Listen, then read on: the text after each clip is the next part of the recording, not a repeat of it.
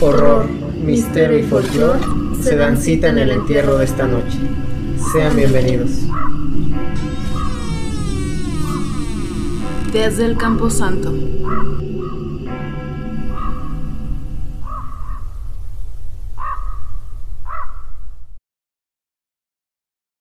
Bienvenidos sean todos ustedes una vez más a este intento de podcast llamado Desde el Camposanto. Eh, como siempre me acompaña mi queridísima amiga Ente la Prudente. ¿Cómo estás? Muy bien, muy bien amiga. Aquí pues ya feliz y contenta por este aniversario, por seguir aquí, por, por todas estas aventuras que nos esperan. Ojalá les sigan gustando. Eh, muchas gracias a todos los que participaron. Pero antes de, de todo eso, le cedo la palabra a mi The Monster Match. ¿Cómo estás, The Monster Match? Bienvenido. Bien, sin saber qué decir. si fuera mi programa. sin saber qué decir porque Ente me robó mis líneas antes de. Eso me tocaba a mí. Pero así vuelvo a, vuelvo a repetir otra vez. Gracias por seguir aquí con nosotros. Entre Eh, las dos que las esperamos haya sido un éxito nuestro programa aniversario. Gracias Ojalá. por seguirnos. Pues muchísimas gracias a todos ustedes y pues sigan eh, ahí al pendiente en una de esas hacemos otras otras sorpresas que tenemos para ustedes con mucho cariño. A lo mejor no están tan padres, pero pues se hacen con muchísimo cariño y muchísimo amor. Pues el día de hoy toca eh, una segunda parte de, de un tema que a mí en lo particular me, me emociona y me encantó desde, desde que comenzó esto. Pero eh, pues yo creo que vamos de lleno. Ay, espérenme que me faltó mi querido Charles Producer. ¿Cómo estás? Bien, bien, gracias. Eso. Bueno, quiero dejar claro que casi un año y seguimos cometiendo los mismos errores, Errores, sí. o peor. todavía. Casi un año, no, ya un, año. un poquito Ya, más ¿ves? de un año. poquito más, una semanita más de un año. Es correcto. Pues, eh, bueno, eh, el tema del día de hoy son lugares embrujados de la Ciudad de México. La Ciudad de México, ¿por qué? Pues porque pues, llevo aquí toda mi vida eh, atrapada. Ah, no, no es cierto, me encanta, me encanta mi ciudad.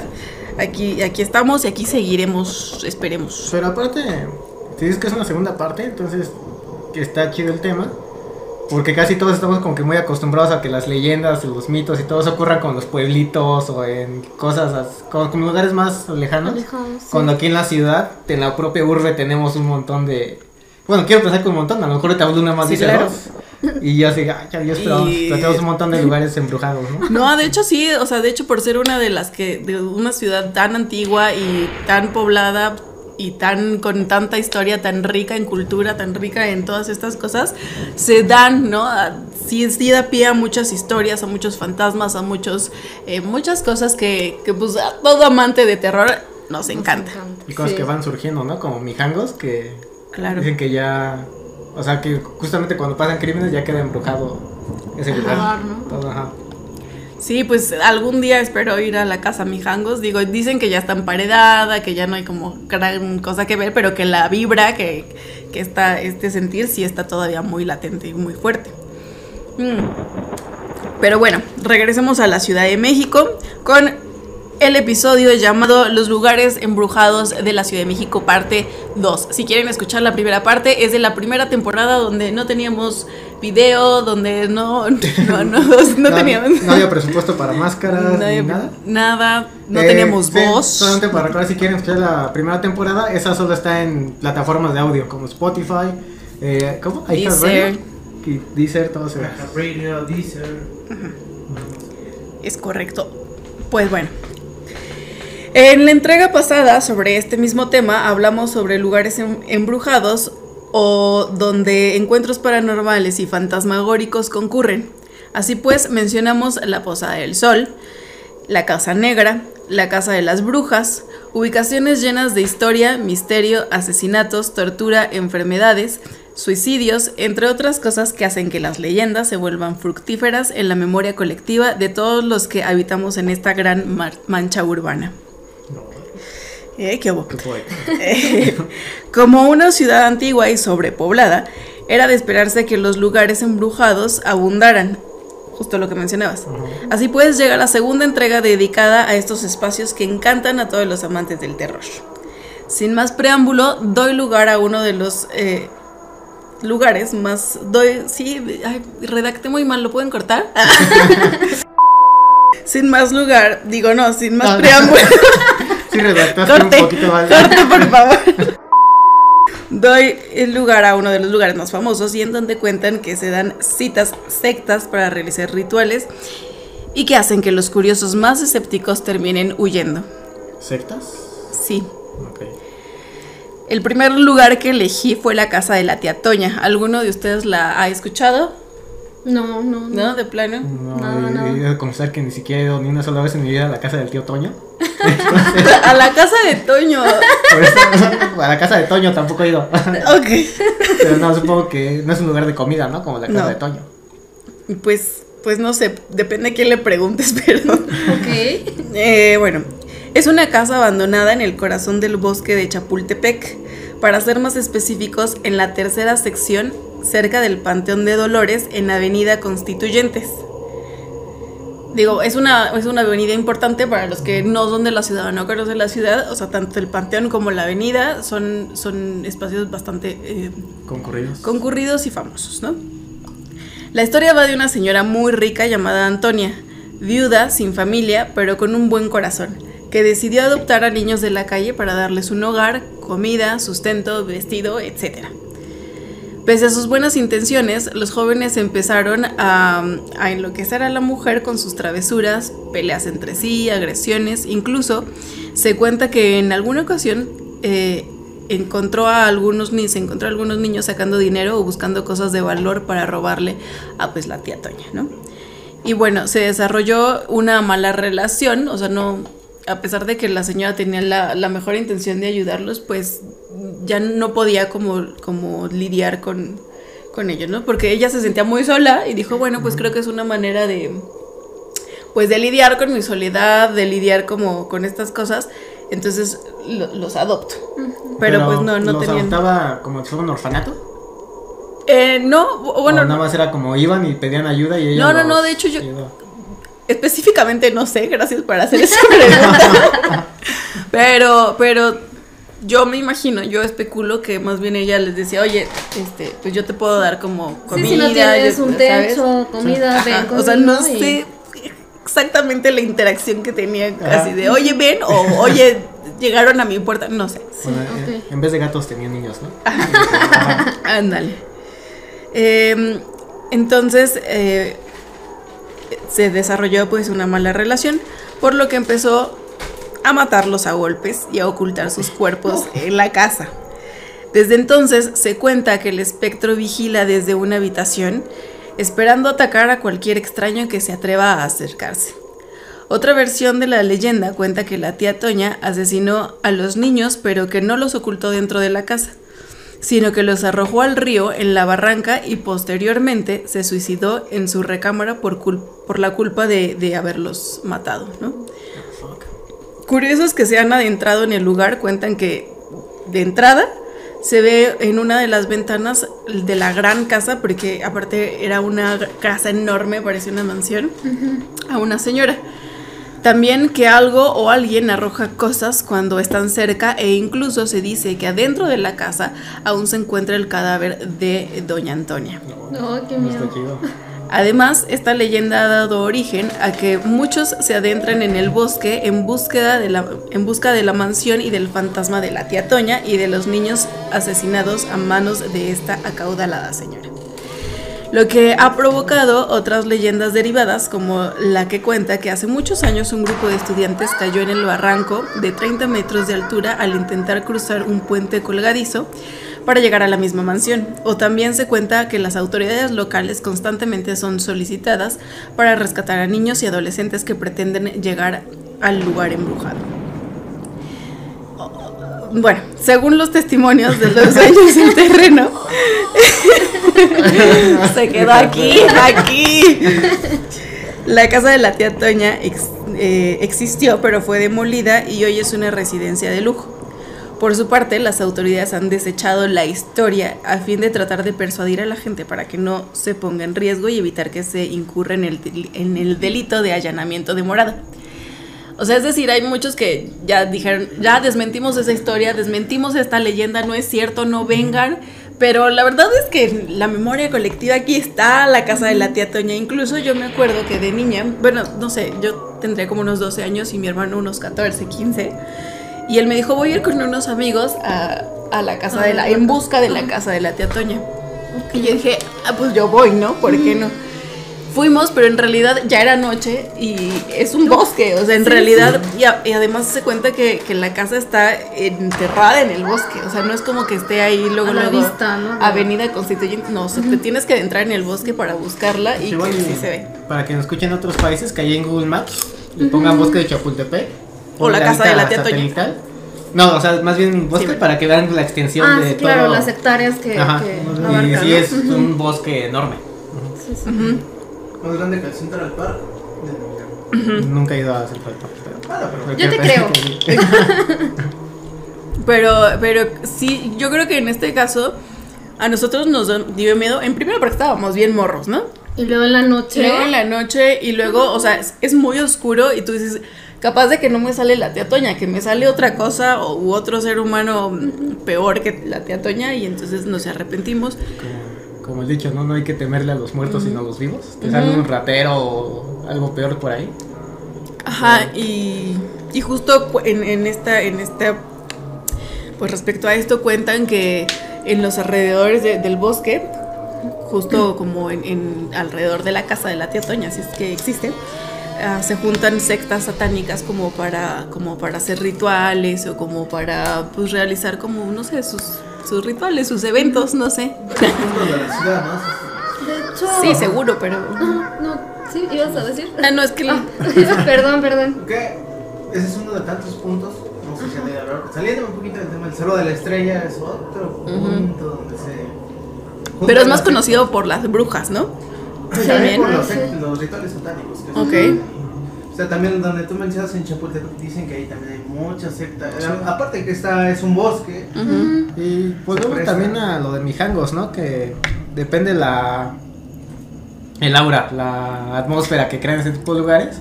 Es que también hay, como hay un asesinato, hay gente que decían que iba y hacía también rituales y todo esto. Supongo que es lo mismo en la casa de la tía Toña. Es tanto la vibra que tiene desde antes o en el colectivo de la gente que piensa que ir ahí, sobre, sobre todo a lo mejor como, como decían que mataba a los niños, piensan que ir ahí es un lugar propicio para hacer sus rituales o sus menjurjes, ¿no? Todo esto. Sí, pues sí se cuenta que sí es peligroso, no tanto por la tía Toña o por los peligros que pueda tener un bosque, ¿no? Los barrancos o, o sí, en realidad sí hay una casa que para llegar hay un puente colgadizo y pues es, está bastante peligroso porque está abandonado, entonces es, es bastante complicado atravesar. Entonces, que más que el miedo a las cosas de la tía Toña o a los niños o incluso al bosque, que si hay un temor por estas personas, que sí, sí hay una vibra bastante pesada claro. por, por estos posibles rituales, ¿no? Pero también hay, o sea, en, en el bosque de Chapultepec, no sé si es en la misma sección, pero hay una cueva. De hecho, tiene un nombre que ahorita se los debo. Pero ahí dicen que, o, o una de las leyendas, es que es em, la entrada al inframundo, pero del, no, al inframundo, pero de los aztecas. O sea, también hay una historia ahí que de hecho ya está cerrado porque justo se em, desaparecieron personas al querer La entrar entrada- y todo esto. Se llevan al inframundo. pues. Ajá. La entrada al Mictlán, ¿eh? Pues, pues. Eh, creo que sí, sí te debo, pero, o sea, sí es una entrada a eso. Ujú. Estaría. No, es que te Pero digo, si también- les debo los datos, lo leí hace, hace un rato y entonces ya no me acuerdo Es que aquí es donde Pero- se junta lo histórico con lo místico, ¿no? Ajá, De, o ajá, sea, la, zona de, o sea, si es un bosque sí te da como miedo, pero aparte si lo mezclas con ya con mitología o con historia, precisamente Sí. los aztecas, sí es algo muy muy padre, ¿no? Todo este folclore que se llega a, a tener. Ah, sí, sí, sí, claro. La fusión. Sí, pues, eh, pues es uno de los lugares y, y me y sí es famoso, ¿eh? Dos, tres sí ha llegado a, a- bueno, yo desde niña lo conozco y hasta llegué a ir, un- o sea, bueno, no llegué a ir, me acerqué, ¿no? Que es lo máximo que Este, ajá. Y eh, Sí, además está rodeado de un bosque, eso Sí, por es supuesto, ya peligroso. le da mucha Sí, carga, claro. Mucha, mucha carga energética para que se preste a rituales, a que por Sí. supuesto. todo incluso hasta maldades, ¿no? Sí, o sea, de sí. irse a la drogui o no sé. Como dices la chaviza, ¿no? Como dice la drogui. sí, Chavisa, díganos cómo se dice últimamente. El segundo lugar que elegí fue el Callejón del Aguacate. Durante la década de los años 90, este lugar fue el punto de atracción más importante o de los lugares más importantes y populares dentro de la población infantil y juvenil. Si no me creen, pregunten a los vecinos de ese callejón que tiempo después se vieron en la necesidad de cerrar su calle para evitar la entrada de extraños a todas horas del día y de la noche. Del callejón sí habían escuchado, díganme por Sí, favor. claro que Ah, sí. pues de sí, ese sí. poquito. Hemos caminado por ahí. Sí, yo he caminado yo también. he ido. Sí, creo que es, es de los lugares más conocidos que tienen un encanto, un embrujo ahí, pues sí, parte de la- del folclore y de las leyendas de la Ciudad de México. Es un lugar que tienen que visitar. Bueno, no lo, no lo visité porque ya está cerrado, pero, pero sí solía ser En el muy mero concurrido. corazón de Coyoacán. En el mero, mero cora- corazón de Por corazón de. si Stephanie Clavel o alguien de por allá extranjero tenía pensado venir a México a visitar el callejón. Vayan a. Coyoacán, es básico en la Ciudad de México. Coyoacán es. Sí, pero digo, el callejón, pues ya no. solo que si quieren venir a otro país ya no lo van a encontrar abierto. ¿no? Exacto. Bueno, pues el Callejón del Aguacate se ubica en el barrio de Santa Catarina, en la alcaldía Coyoacán. Es hogar de muchas leyendas capitalinas, entre ellas la que tuvo lugar en los años 30, cuando llegó a vivir ahí un militar que padecía estrés postraumático debido a experiencias bélicas del pasado. Exactamente. Eh, así que para aliviar la ansiedad, todos los días este ex soldado salía con su uniforme a tomar el aire y daba largas vueltas al barrio. Según la leyenda, en estas largas caminatas siempre se encontraba con un niño vecinito que salía a diario a jugar y fascinado con las medallas que el soldado portaba en su camisa, eh, y con mucha ingenuidad se le acercaba eh, y le pedía que jugara, ¿no? Que jugara con él. Esta petición, pues no, no era como la cosa favorita del día del, del soldado, bueno, del ex militar, Sí. sino como que incluso le enojaba, ¿no? Pero bueno, Supongo que alguien que ya mató, masacró, disparó y todo eso. No, No, que era- que quiere es jugar con un niño. con ¿no? carritos. Sí. Em, Y sí, justamente ahí hay un árbol de aguacate. ¿Me permites, señor producer? Gracias. Aparte su, su introducción así, pero súper tiene que ver con el tema, pero que ya te saltó un chingo después. Ajá. Se saltó hasta el final. ya, ya cállate, ve al, al, al aguacatal. ¿Sí se dice así? ¿Aguacatal?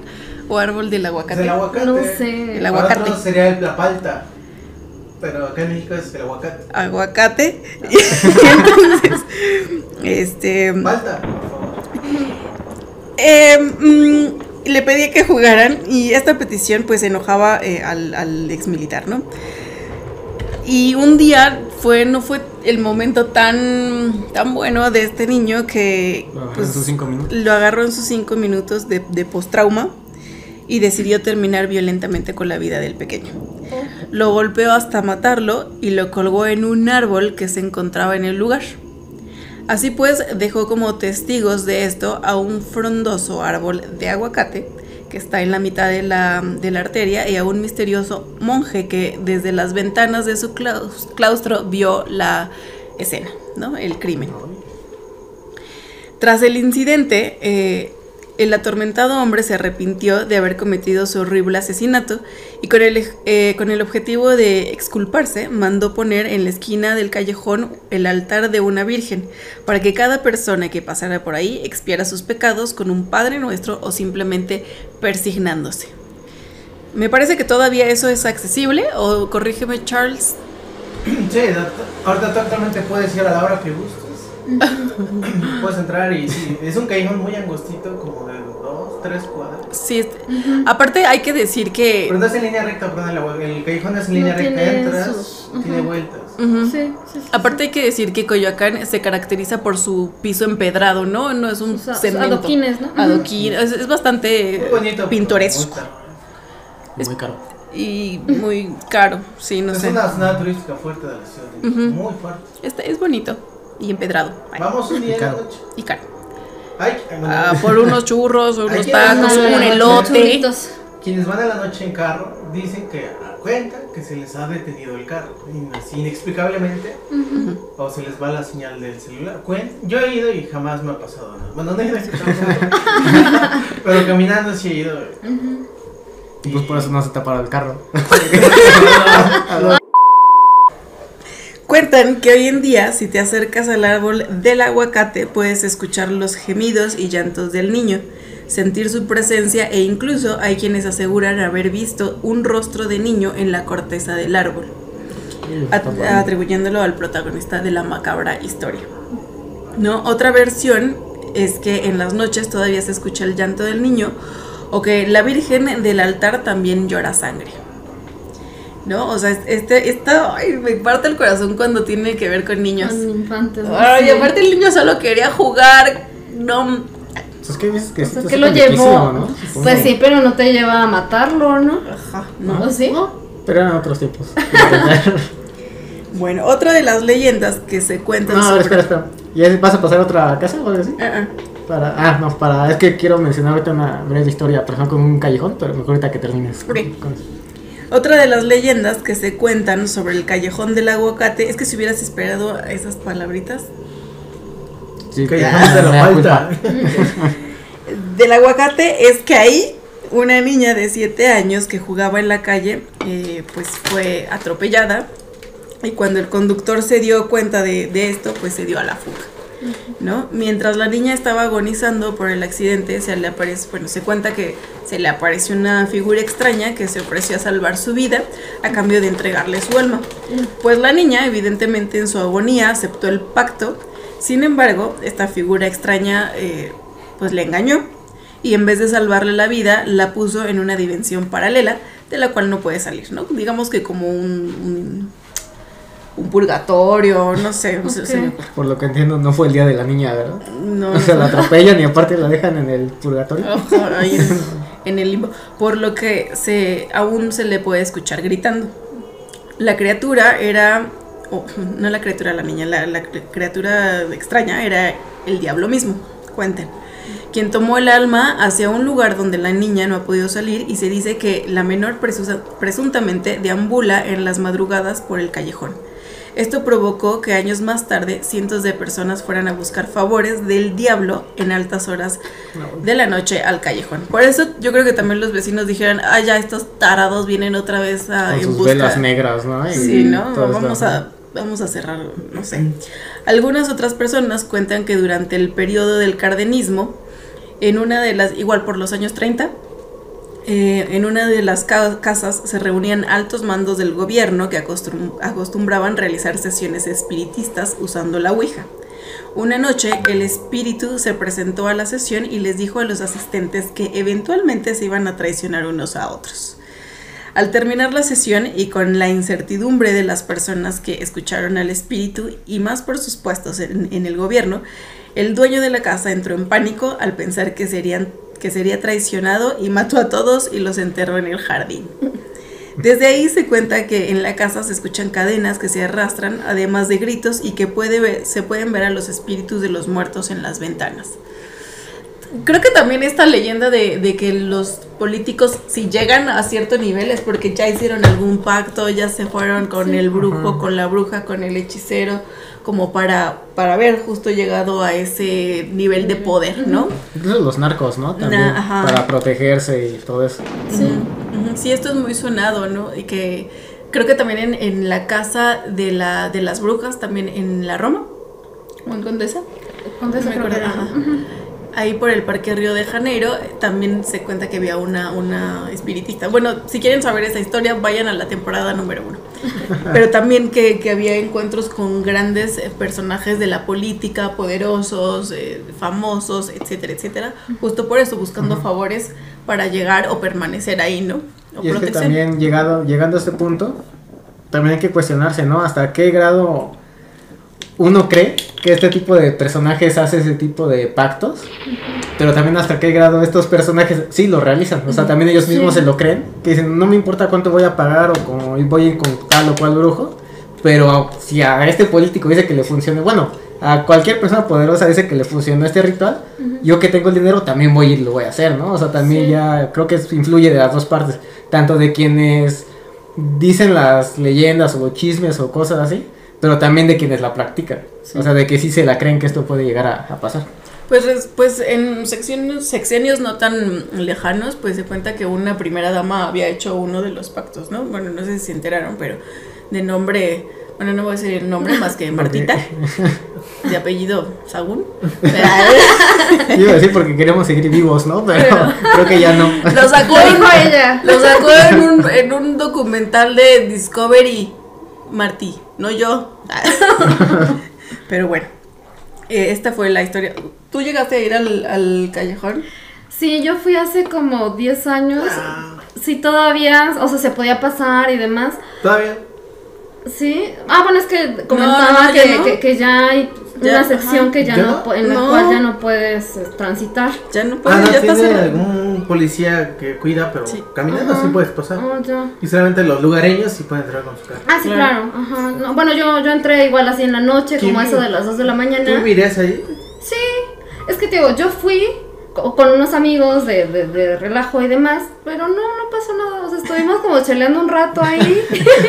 Se nos paró el carro y se nos fue la señal No. de celular, pero fuera de ahí no pasó normal. nada, ¿eh? O sí, sí. Nos saludó un, un ente, pero listo, ¿no? Un- alguien vestido de soldado, ¿no? Ajá. pero muy amable el señor. Un niño muy amable Un- que... Un niño nos a sonrió, sí, todo. Sí, sí, Pero claro. no pasó muy De amable. ahí en fuera, nada. Sí. Eso sí, había un árbol como que con una cara ahí en medio, ¿no? Así, pero de, de ahí Dije, fuera qué nada bonito, extraño. ¿no? ajá. Pero Sí. Naturaleza. Ajá. Espera, entonces yo ahora sí ya puedo decir Sí, mi por historia. favor, Digo, no tiene que ver con el callejón del aguacate, pero Ah, sí con un no. callejón que está en la ciudad de México. callejón de la palta. No, este igual ya tiene como unos, sí, o sea, estoy diciendo como unos 18 o 20 años que, que pasó. Íbamos mi prima, yo y mi padrino caminando en las noches por las colonias de ahí buscando pan de dulce. Y este... Porque gordos, porque. Ajá. Sí, aparte nos encantaba el pan de dulce, ¿no? Y había un callejón. O sea, muy. Estaba muy angosto. Pero como niños, aparte, mi prima y yo llevábamos nuestros clásicos patines del diablo cuando estaban más de moda. Aparte, el mío traía lucecitas en las llantas, ¿no? Entonces iba súper genial, así manejando. Pero.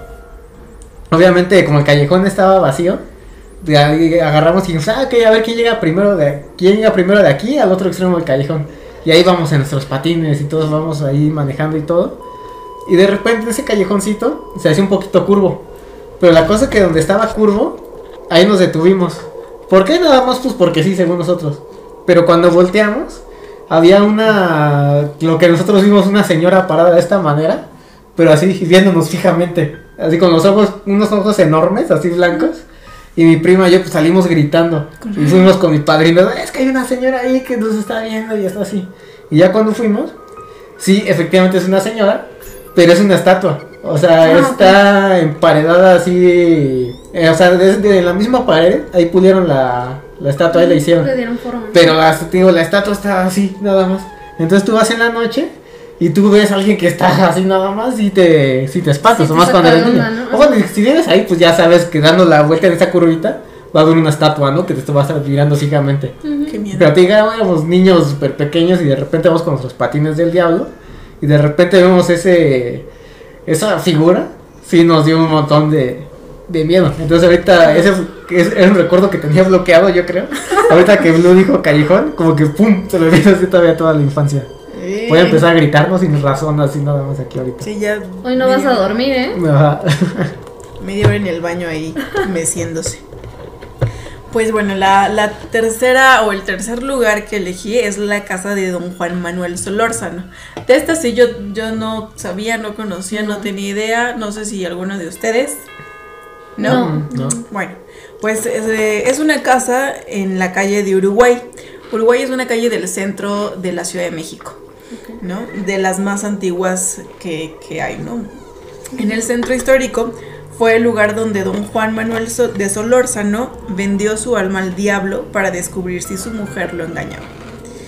Quienes saben de estas historias aseguran que todas las noches se aparece en el portón de la que era su casa. Yo también lo hubiera hecho, ¿eh? Sí. Sí, claro. Ya existen las redes sociales, ahí te No, enteras. no, no, pero bien, bien, que te diga detalle, todo, todo bien. Yo voy a contratar a un detective. Sin vez de sospechas. defender mi alma al diablo. Sí, no, yo sí hubiera. Por eso no Sí. tienes novia. quienes, quienes saben de estas historias aseguran que, que todas las noches se aparece en el portón de la casa un hombre vestido de negro que pregunta la hora. Si uno es valiente. Ah, ya. Sí, pero ya. Ya sé cuál es. Continúa. Sí. Sí. Ah, Valiosa, in- después de la valiosa intervención de Monster Es que ya sé qué es lo que sigue. Continúa. Si uno es valiente y contesta Son las 11 de la noche porque regularmente se aparece a esa hora. El espectro dirá, dichoso quien sabe la hora de su muerte. ¿Sabías eso? Ay, Es que justamente-. Es una frase romántica. No. El romanticismo. Bueno, pues otra variante ligeramente diferente de la historia cuenta que Don Manuel tuvo un ataque de celos y para vengarse entregó su alma al diablo para castigar al amante de su esposa. Ya nunca se supo si, lo, si logró vengarse o logró como algo, pero lo que sí se sabe es que se suicidó en su casa ubicada en una de las calles del centro histórico, como les mencioné, en la calle de Uruguay, de la Ciudad de México, tras asesinar accidentalmente a su sobrino. ¿no? Además de ello, la leyenda que se cuenta todavía entre los vecinos y dentro de la pobl- población chilanga, pues los que vivimos en la ciudad, es que varias personas cuentan que han visto un hombre en las puertas de la casa ubicada en la calle de Uruguay y pregunta alrededor de las 11 de la noche, disculpe, ¿usted sabe qué hora es? Para posteriormente desaparecer. Pero ya no los mata. O sea, no Nunca los mató, nunca los mató, de hecho, solamente les preguntaba, o sea, pero- y les decía eso, pero no quiere decir que los matara. No, pero a lo mejor algún tipo de maldición. A lo mejor. ¿no? O sea, que les pasara algún accidente, Ajá, un- o- algo, ajá, ¿no? ándale. Bueno, al menos del susto yo creo que... Ah, no, si ese sí te lo llevas. Un detalle extra dentro de esta, de esta leyenda es que se considera a don Juan Manuel como el primer asesino serial en la historia de la Ciudad de México. Ay. Pe- Pero ¿por qué asesino serial? ¿Será así? Bueno, al- algo, algo, ¿no? Creo que esta Sí. historia tiene muchas inconsistencias, ¿no? Sí, nuevamente. Nadie nuevo. Porque Blue dijo que no mataba, ¿no? Y no, es que me. No, pero el, el- el fantasma no mataba. O sea, el que se Te aparece y susto, vez. el, el que aparece y pregunta la hora ya es el fantasma, pero en vida, la- esta- este señor, pues dicen que fue el primer Es que me estoy haciendo bolas porque justamente. Es que justo tú por tu, tu, tu afán de, de, de tu intervención de, ah, ya sé, te- no me pusiste Sí, atención. ya te desconectaste. Es que curiosamente, y esto sí, casualidades de la vida, esto lo decimos en serio, vengo leyendo este libro, justo hoy lo acabo de terminar ¿Cómo se cuando, llama? cuando venía para acá. Se llama Ciudad Fantasma. Son puros cuentos de terror que ocurren en la... Ciudad de México. Ah, De hecho lo puse ahí en el Instagram, ¿no? Para que lo busquen. Pero ¿Este es tu este- separador? Sí, es un curita. Pero, te digo, es un libro que tiene varios relatos de la Ciudad de México, pero todos son de fantasmas. Y justo el segundo relato se llama Don Juan Manuel, del autor Manuel Paino. Entonces aquí te cuentan también su historia, por eso se me hizo ya conocido Ah, cuando sí. dijiste lo de dichoso tú que sabes la hora de tu muerte, porque ya me acordé que lo venía leyendo, bueno, que lo leí hace unos días en este libro. Nada más que ¿Y aquí sí sí te está dicen cierta cosa. La- la- la- Ajá. ¿El relato? Sí, o sea, es Ah. totalmente así real. Por eso yo decía, no lo he escuchado, pero algo me decía dentro de mí que ya había hecho. Para que vean qué atención lectora pésima tengo, ¿no? En estos libros. Pero bueno, si quieren leer Ciudad Fantasma 2 de eh, Antología de Bernardo Esquinca y Vicente Quiriarte, pues lo quieren buscar. Sí, pues yo creo que justamente abundan este tipo de lugares en una ciudad tan antigua, en una ciudad que donde pues claramente es sobrepoblada y tiene demasiadas historias, no solamente actuales, ¿no? Porque también tenemos desafortunadamente pues cosas de estas todavía, pero eh, pues en la antigüedad tenemos historia, tenemos leyendas, tenemos mitos, tenemos folclore puro, ¿no? Bueno, yo creo que como en muchísimos lugares de, pues, del mundo, mundo, ¿no? Pero justo yo sí he visitado el. Creo que todos, tanto la. O sea, he visitado, me refiero a pasado por ahí en claro. auto o caminando corri- o, o corriendo. Corriendo, porque, porque sí, da miedo. O sea, vas caminando un tramo, corres y caminas Y otro volteo, tramo. ah, no, ahí está, ¿no? Sí. Pero, pero por ejemplo, la, la casa de, de la, de la tía Toña, el callejón del aguacate. Eh, bueno, Uruguay, pues sí he pasado ahí, ¿no? Sí. Creo que también todo el que ha visitado la Ciudad de México es una de las Sí. es una de las calles. Sí, claro, es que el centro histórico de la Ciudad de México tienen de entretenimiento, tiene de cultura, tiene, Todo. pues ahí está la política, la iglesia, es, es una cosa maravillosa. Ah, ¿no? pues de hecho, ya le había contado lo de la No. iglesia de Azcapo. A ver, pues échatelo, pues no sabemos qué es. Es que no, no recuerdo porque tenemos pésima memoria, pero en Azcapo, en Azcapotzalco hay una iglesia, que es la iglesia principal. Bueno, ahorita ustedes van y es la iglesia principal, pero del otro lado hay una otra pequeña capillita. Como decían, una es la capilla y otra es la catedral, ¿no? Por ahí. Dicho famoso en México, ahí lo van a captar ustedes. Pero en la capilla chiquita, en una de las torres hay una hormiga. O sea, una hormiga tallada en piedra, como de este, como de este tamaño más o menos, de color rojo. La cosa es que abajo de la hormiga se ve un pequeño rastro. Así como, y sí, como un rastro de color rojo. Y la leyenda es que cuando esa hormiga llega hasta la punta de la torre se va a acabar el mundo, según dice. O sea, ¿Y cuánto ta- falta? Mm, está como, no sé, como unos... ¿Un metro más o No. menos? En el Un 2002. poquito más, como unos Sí, dos sí, metros, ya yo creo que pasó. así. Ah, ah, todavía tenemos chance, ¿no? Pero te digo, lo que Sí. lo curioso, porque a lo mejor es mera casualidad o con las lluvias o algo así, la piedra se va decolorando, no sé. Pero justamente por ese pequeño rastro, esas huellas que hay abajo de la hormiga de color rojo, es, que, es que ve, ahí es porque sí se está arrastrando y es el color que va dejando la piedra en la que está hecha la, la hormiga. Pero volvemos a lo mismo, ¿no? Son cosas de la ciudad, o sea, son cosas que ni siquiera tienes que irte tan lejos como... O sea, es en la delegación donde yo vivo. O sea, ni siquiera tengo que irme tan lejos para saber que hay leyendas, y ya ni siquiera leyendas como de fantasmas, sino muy extremistas, ¿no? De Sí. se va a acabar el mundo cuando la hormiga llegue ahí. Y o sea, y no va a pasar en Estados Unidos ni nada, la señal va a ser en México y en Azcapotzalco, cabe decir. Donde vivió José José. Ajá, ¿Dónde? es? Clavería. de dónde- Oriunda de ajá. Azcapotzalco. Exacto. Claro. Donde quiera que estés, príncipe de la canción. Pues así, sí, yo también me he dado cita de- en estos lugares, igual como nada más por encimita. Y hay unos que sí dan miedo, por ejemplo, la Posada del Sol, que fue la de la, de la temporada pasada, pero voy a tomar agua porque se me pasó el chilito. Voy a repetir. porque- También es muy interesante y, y creo que pues estas son algunas y sería interesante igual ir y tomarnos al menos la fotito o la del recuerdo. Si quieren ir o si tienen más lugares, pues igual recomiéndenos algunos. Pues en una de esas vamos, ¿no? La foto sí nos sacamos. Sí. Ya de entrar, bueno, quién No. sabe, ¿no? Pero. Cuando acabe la pandemia, sí. obviamente. También. Ah, sí, claro, Ajá. también. Ajá. Sí, pues eh, no sé ustedes. De donde yo soy, oriundo del centro de Tlalpan. Eso, mamona. Ahí el Cuéntame. callejón, Ajá. está el callejón al lado del panteón y ahí se cuenta, rapidísimo, es, también es un callejón. Adelante, es tu Se programa. cuenta que se parecía, mi abuela nos contaba, vivía enfrente del panteón, lo que, bueno, lo que está ahorita enfrente donde yo vivía ya es un seminario de padres, y se cuenta que ahí se parecía un jinete negro, y aparte se parecía a la llorona, o sea, eran como compitas, bueno, amigos, no sé, pero todo uno, cuando ya empezaba a escuchar como la, las, vaya, los pies del caballo sobre el asfalto, pues todo el mundo era de ya, métete porque ya por ahí O viene. te lleva, Ajá. ¿no? Ajá. Es una leyenda muy, muy famosa ahí en el centro de Tlalpan. Es que sí, estamos llenos de todas El estas centro de Tlalpan cosas. también es muy antiguo, ¿eh? Muy, muy antiguo, como Coyoacán, ¿eh? Sí, de hecho. Entonces ahí. Digo, Sí, podría también, entrar claro. más, pero ya será. Sí, pues igual si ustedes tienen sugerencias o algo así, quieren que vayamos post pandemia, porque ahorita pues, pues, pues igual Nos sí. encontramos un poquito más limitados, pero. ajá. Pero pues ahí déjanos en los comentarios, Para mensajes. fans de Latinoamérica, bueno, de otros países de. Vengan cuando termine la O que pandemia. vayamos, ay, que vayamos. Cuéntenos también sus historias locales, seguramente tienen Toda Latinoamérica toda está repleta sí, de estas Son las cosas. mejores, son encantadoras. Aparte, yo sí me. O sea, a mí me encantó la historia de la casa de la tía Toña. Porque, o sea, es lo que siempre he dicho en, va- en varios programas y lo voy a seguir diciendo. Tenemos un montón de historias para crear excelentes películas de terror. O sea, tú dime qué, buena qué película de terror no sería buena. Que tenga una historia de una viejita que era primero una viejita súper dulce.